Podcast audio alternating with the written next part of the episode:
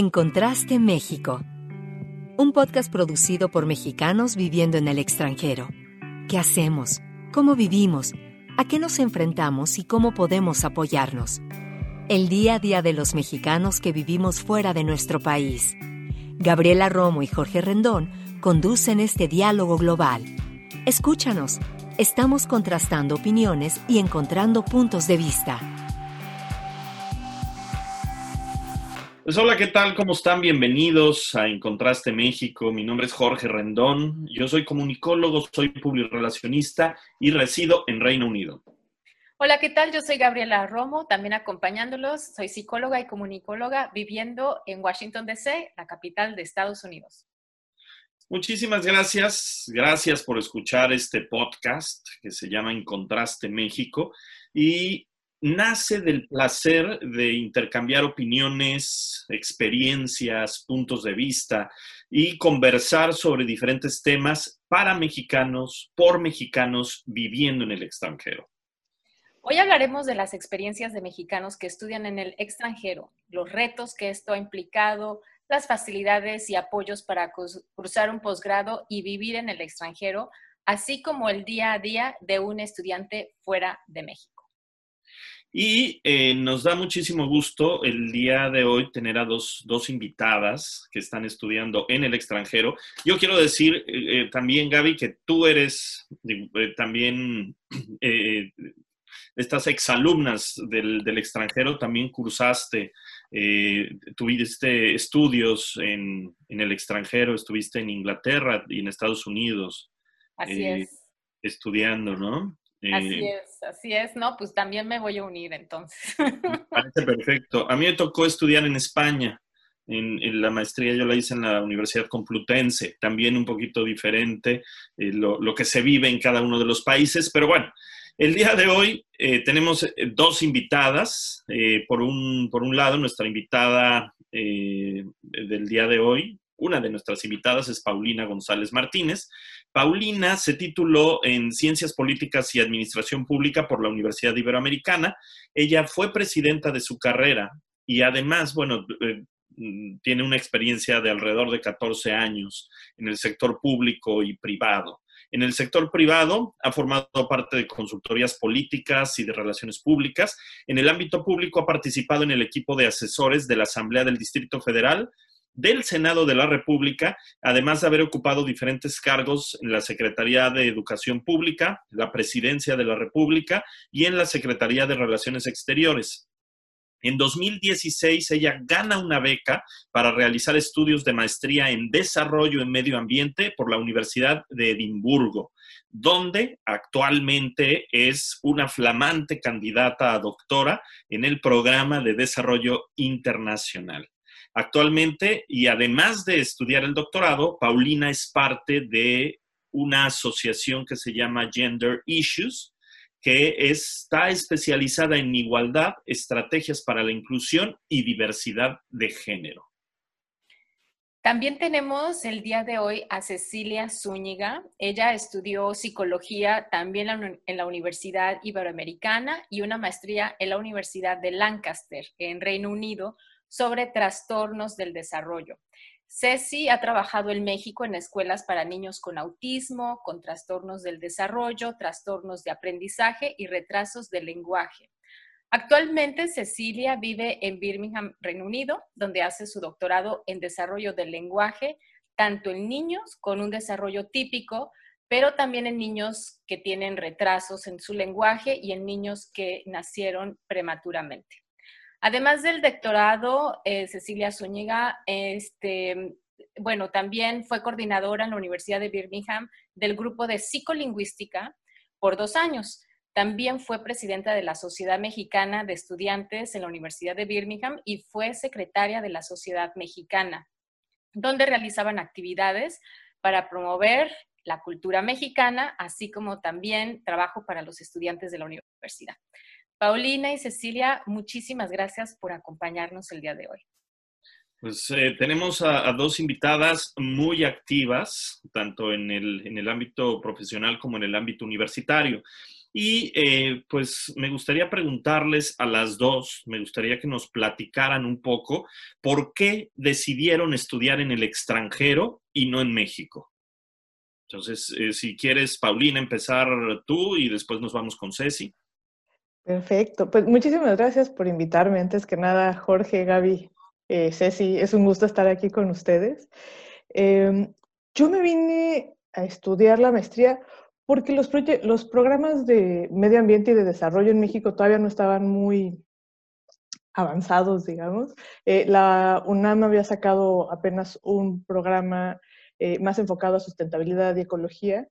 Y a mí lo que me interesaba mucho era aprender un poco más de desarrollo, porque siento que en ciencia política ya en un nivel global eh, se trata mucho más de desarrollo que, que, de política. O sea, como que la política toma nuevos niveles y se va a, pues sí, se basa un poco más en todas estas cosas de desarrollo.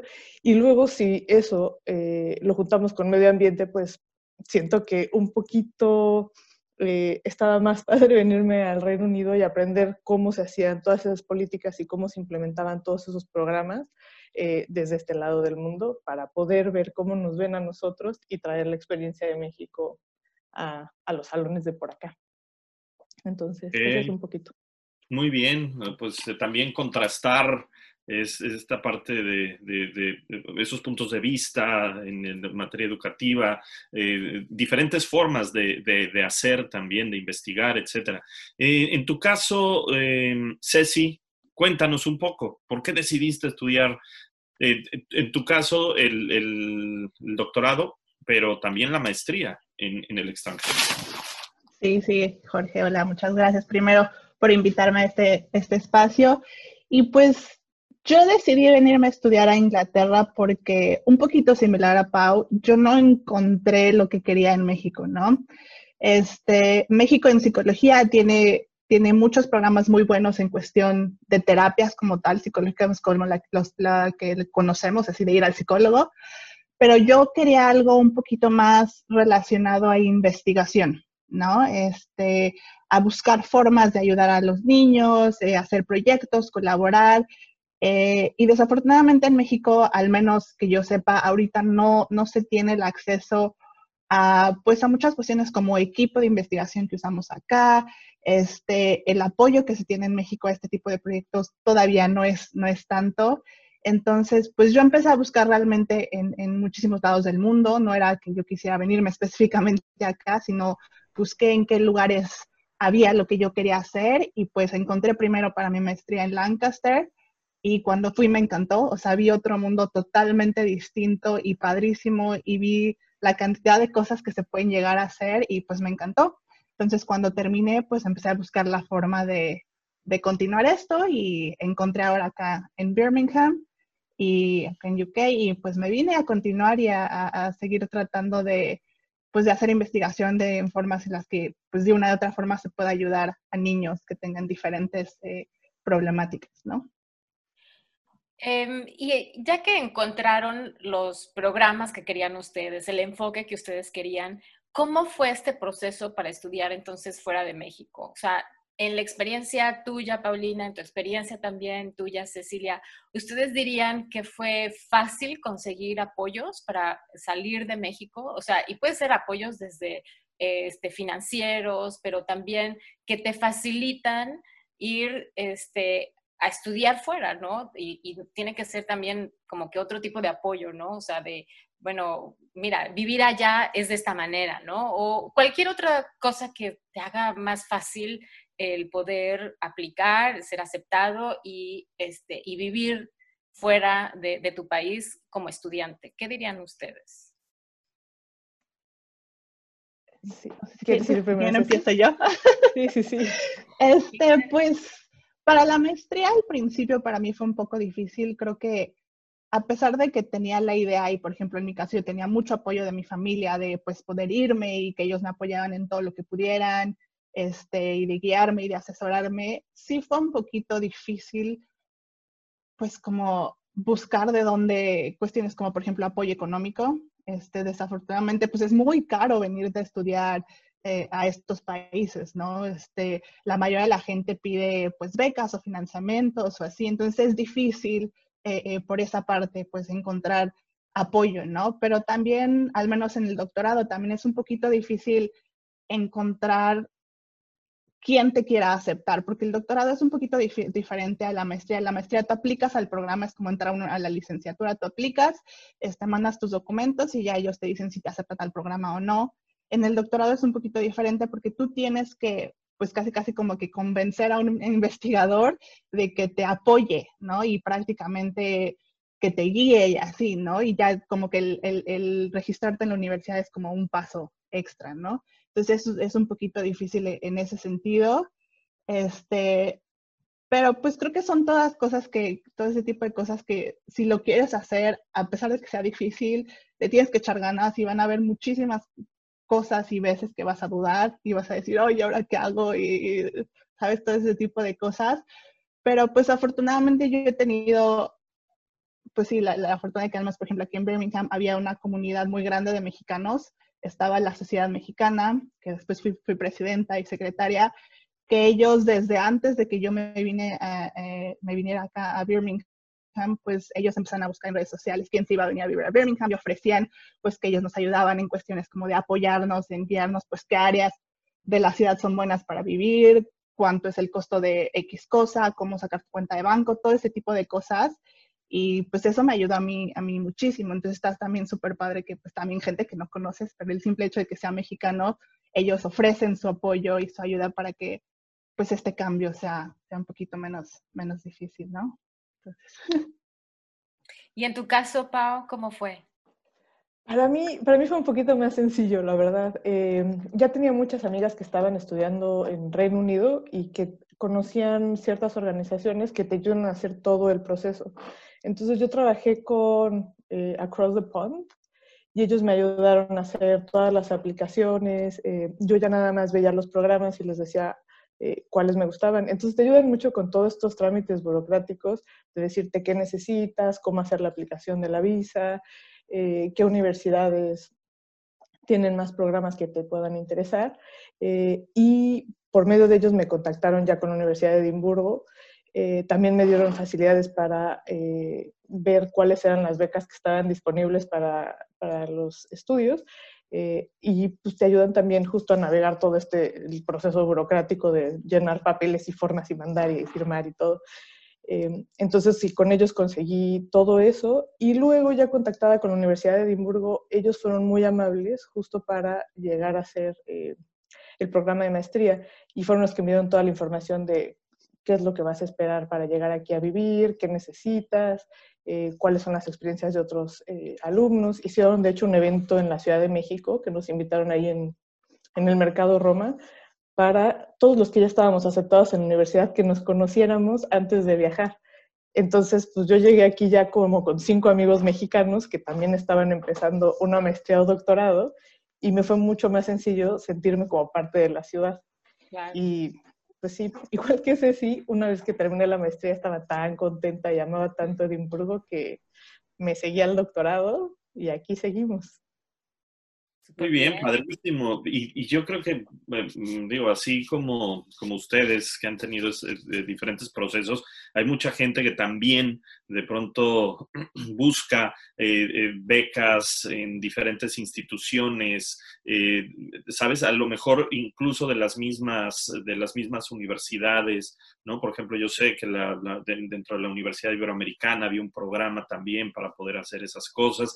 En fin, son diferentes procesos pero que te, van llevando a acercarte a estas eh, instituciones en el extranjero. Y ahora, después de que nos platicaron, de que nos hablaron de cómo es el proceso que ustedes vivieron, ahora lo que me gustaría preguntarles es, estando ya en la ciudad, en el país, ¿cómo es estudiar en el extranjero? Es decir, en cuanto al sistema educativo, la metodología, los profesores, los compañeros, todo. Ahora, ya estando aquí, ¿cómo es? ¿Cómo se estudia en el extranjero? ¿Cómo lo han vivido?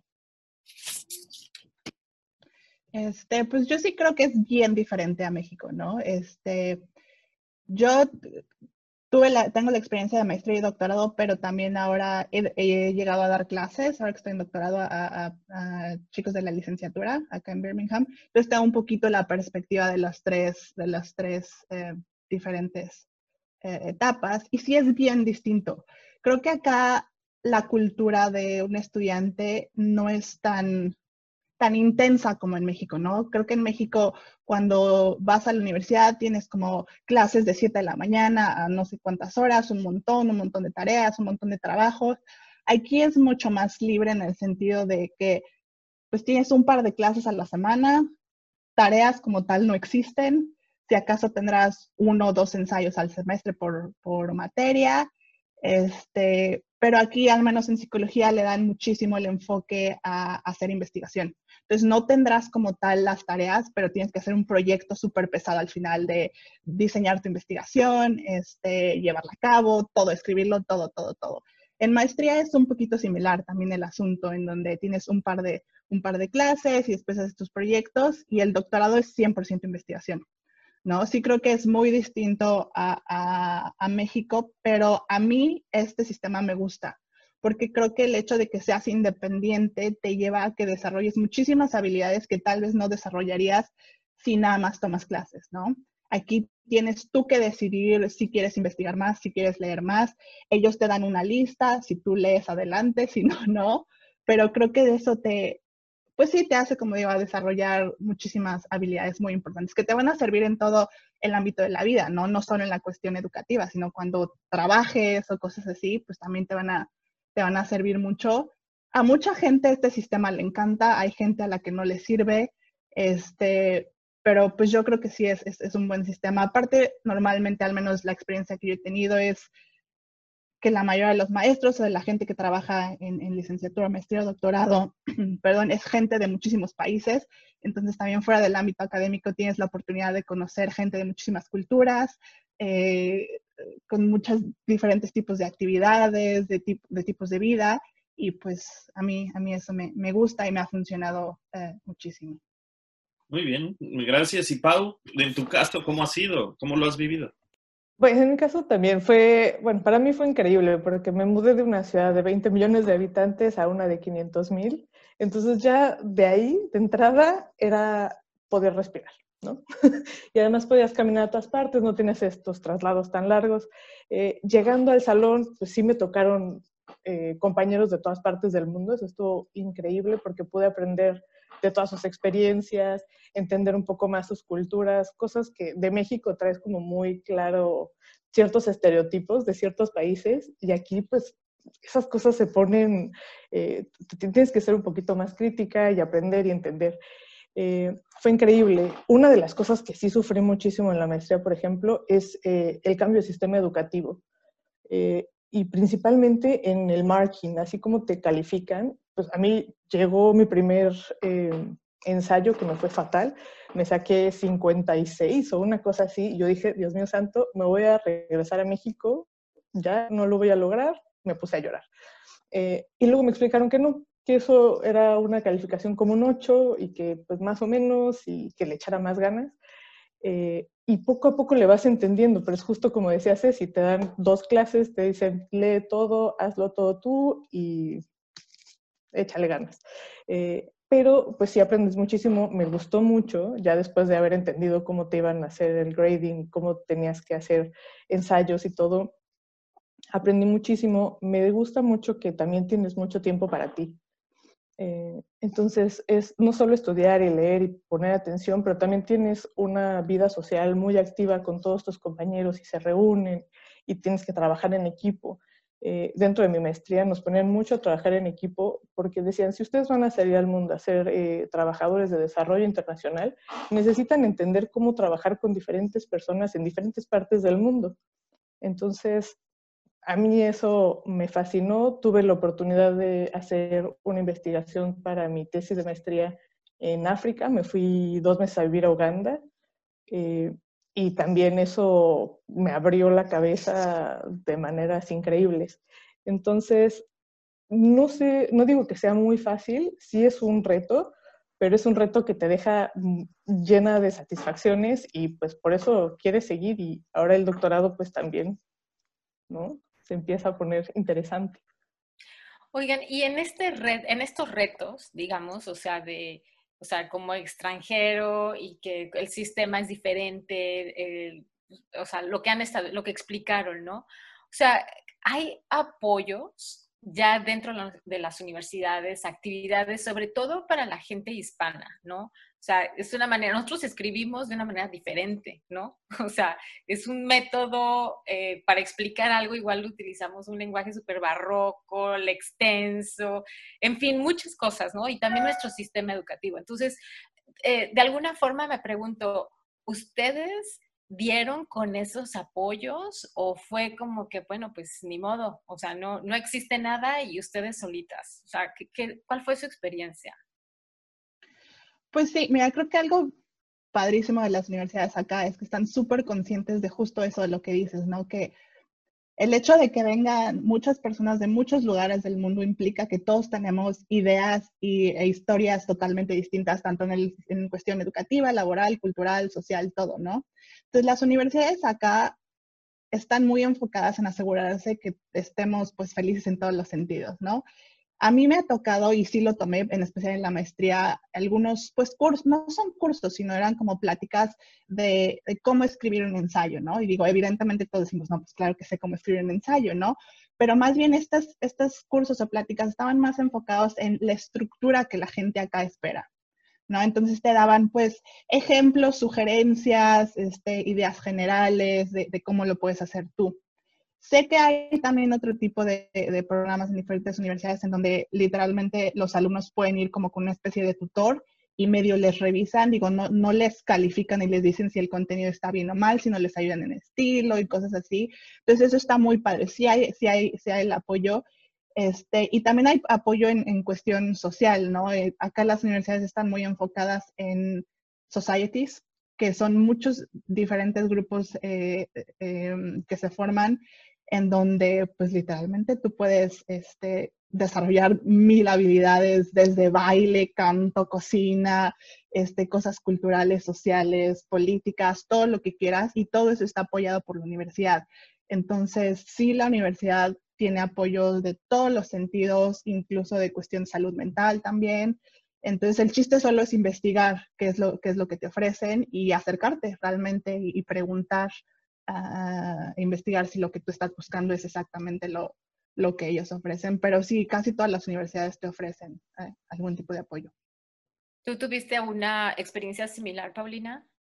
Sí, yo, como Ceci seguramente vio, eh, me apoyé mucho en la Sociedad Mexicana de Estudiantes en Edimburgo, que aquí son como, somos casi 100 y, con ellos podíamos platicar mucho sus experiencias y ellos también me decían, mira, pues si necesitas que alguien te revise un trabajo es acá. Eh, tuve la experiencia de vivir con una chica, una irlandesa, y ella también de repente me revisaba el inglés. Entonces, igual ahí como que son ciertas eh, ventajas que tienes de estar viviendo en un, en un lugar lleno de gente de todas partes. Eh, pero sí, para mí fue muy, muy importante tener justo ese apoyo de la sociedad mexicana acá, que son los que te van dando tips y te, te invitan y como que es muy extraño, pero esos primeros seis meses que llegas y sientes este sentido de necesito ver a mi gente y necesito reírme en mi idioma un ratito. Eh, entonces fue, fue increíble. Para mí esa fue de las mejores cosas.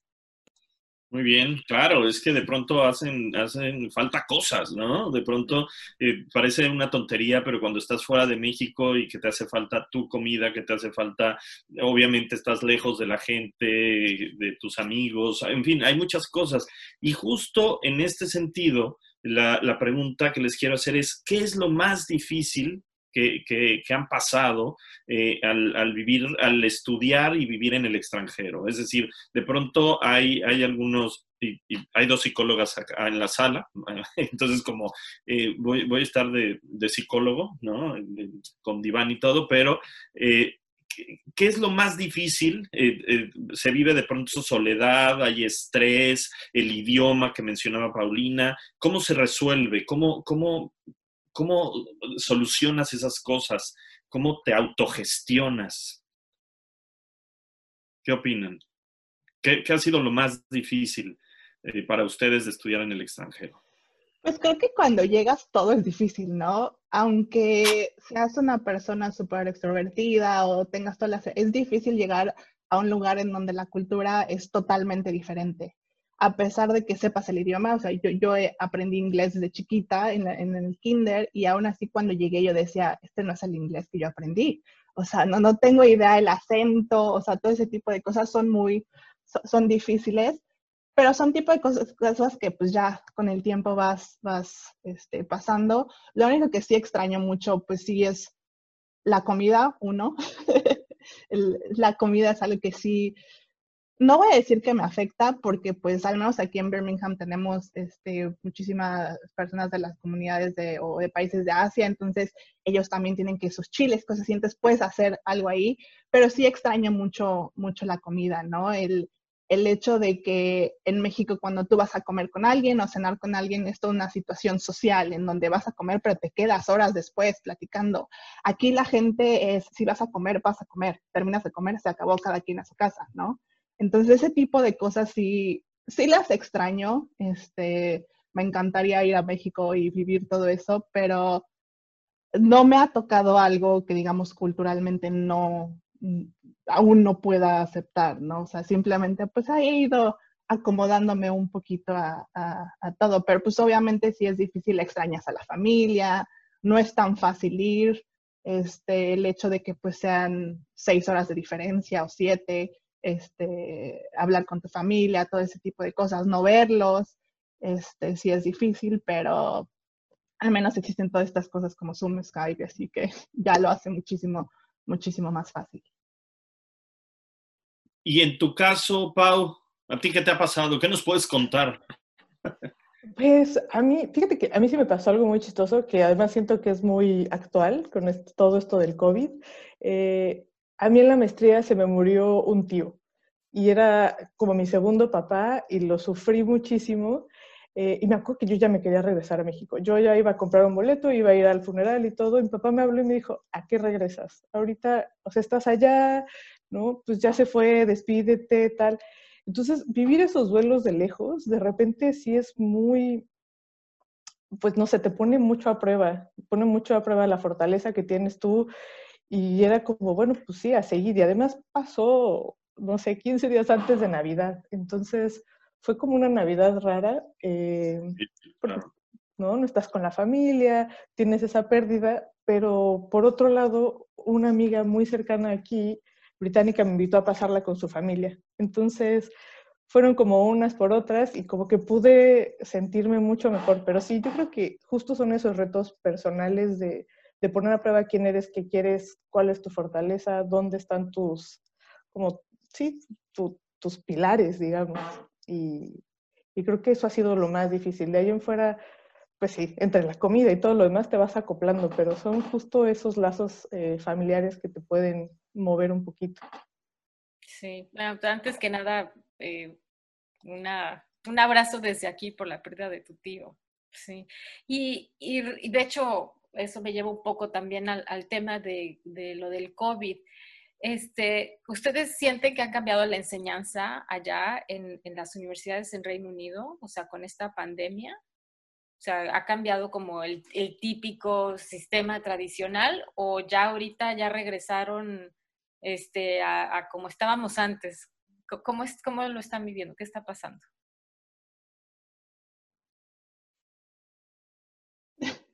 Sí, vas. si quieres. sí, sí. Este, pues sí ha cambiado mucho.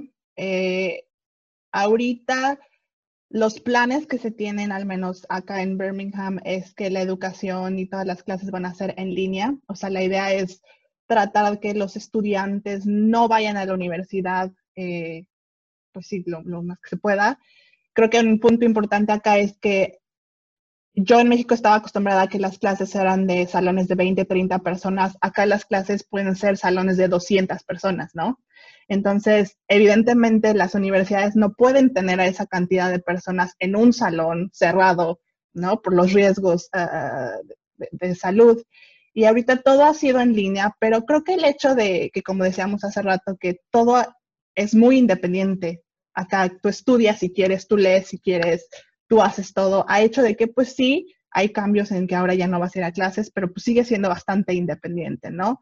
Este, los cambios más difíciles yo creo que son para gente pues que está haciendo proyectos de investigación, ¿no? Gente de maestría y doctorado, si trabajas con personas, si, trabajas, si requieres ir a las universidades a hacer, no sé, trabajas con células, con cosas así, creo que sí eso va a ser muy difícil porque pues ahorita no, no estás autorizado, ¿no? Entonces prácticamente hay gente que ha tenido que parar sus investigaciones por un año, probablemente, y pues sí, eso yo creo que sí va, va a afectar a muchos estudiantes y principalmente a los estudiantes que son extranjeros o vienen becados de alguna forma, porque pues las becas no te permiten pues ahorrar muchísimo como para seguir viviendo un año extra de eso, pero ciertas condiciones que acá tenemos, por ejemplo, de visa, es que como estudiantes solo podemos trabajar un número de horas limitado, no podemos tener un trabajo de tiempo completo y cosas así.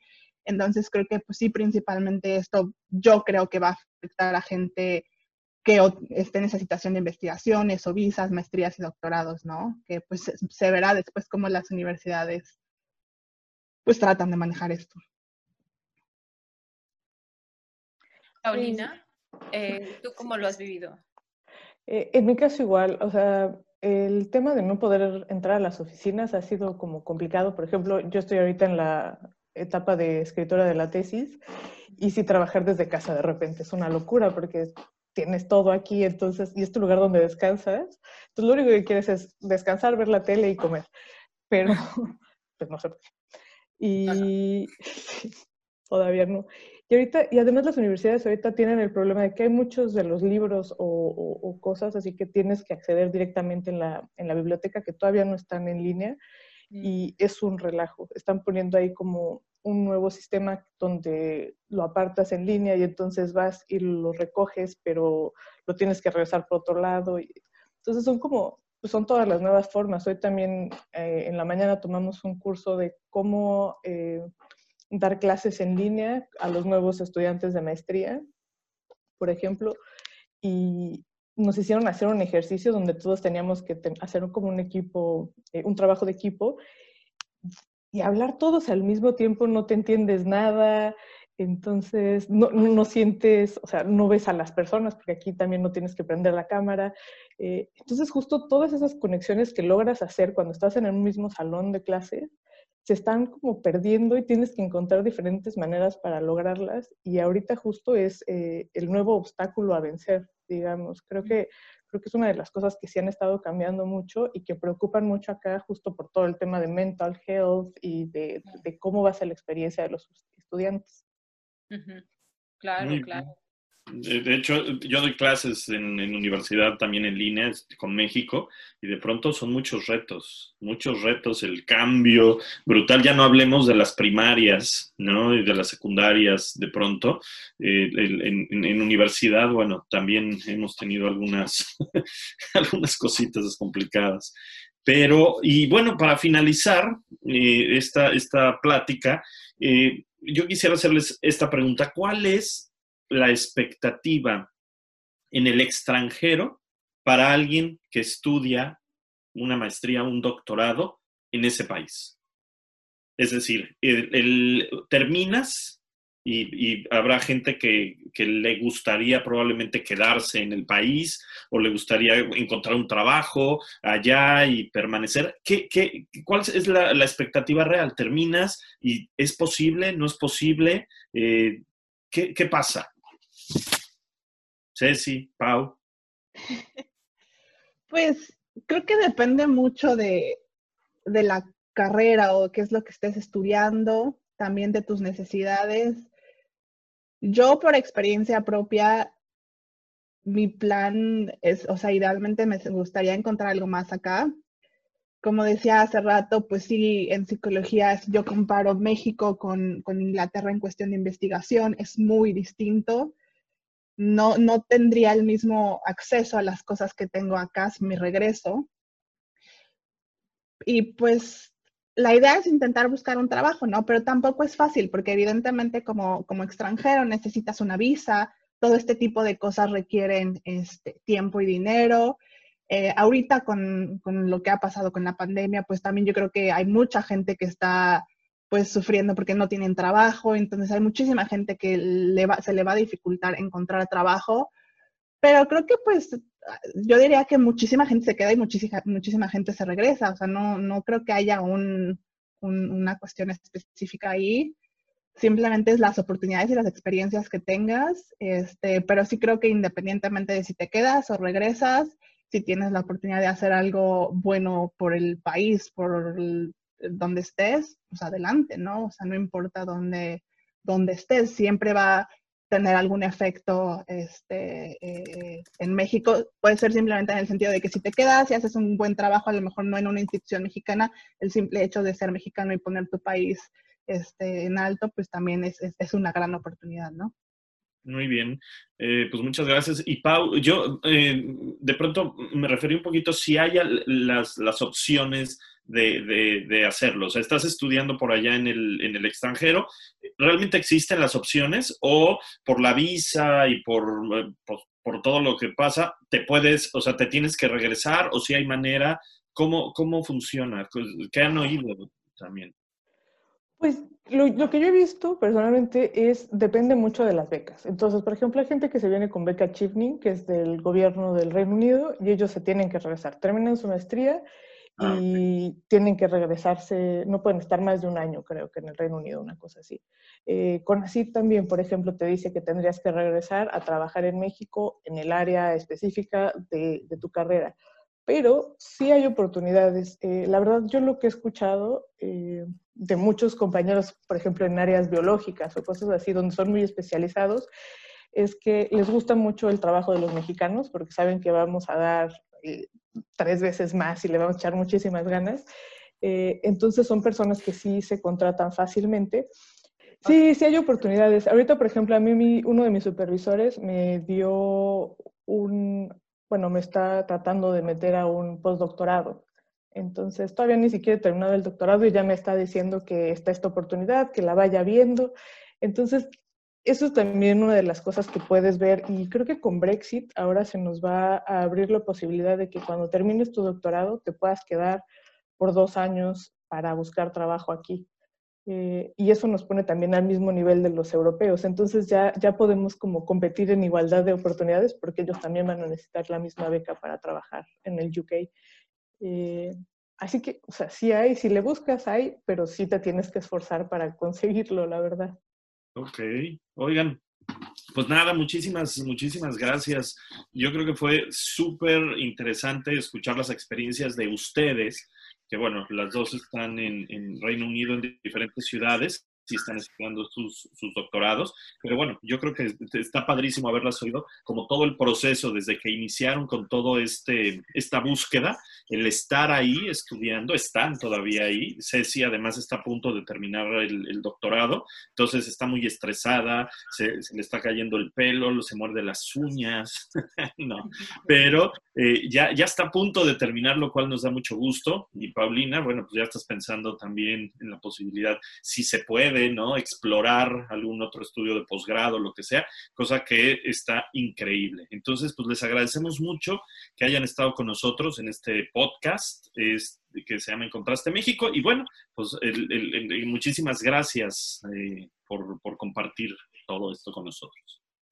Así es, muchas gracias. La verdad es que sí fue muy informativo y también muchas gracias a todas las personas que este, nos escucharon. Somos Gabriela Romo y Jorge Rendón, quienes realizamos En Contraste México con la ayuda de Melania Ortega en la producción de este programa y también de Javier Cortés como asistente de producción. Escúchanos en Spotify cada 15 días y en redes sociales nos puedes encontrar como valga la redundancia, en Contraste México, en Facebook este, específicamente. Y bueno, pues eh, también si ustedes tienen eh, algún tema que quisieran, en el que quisieran participar y, este, y colaborar, pues acérquense a nosotros eh, y con todo gusto podemos abarcar nuevos temas. Muchas gracias.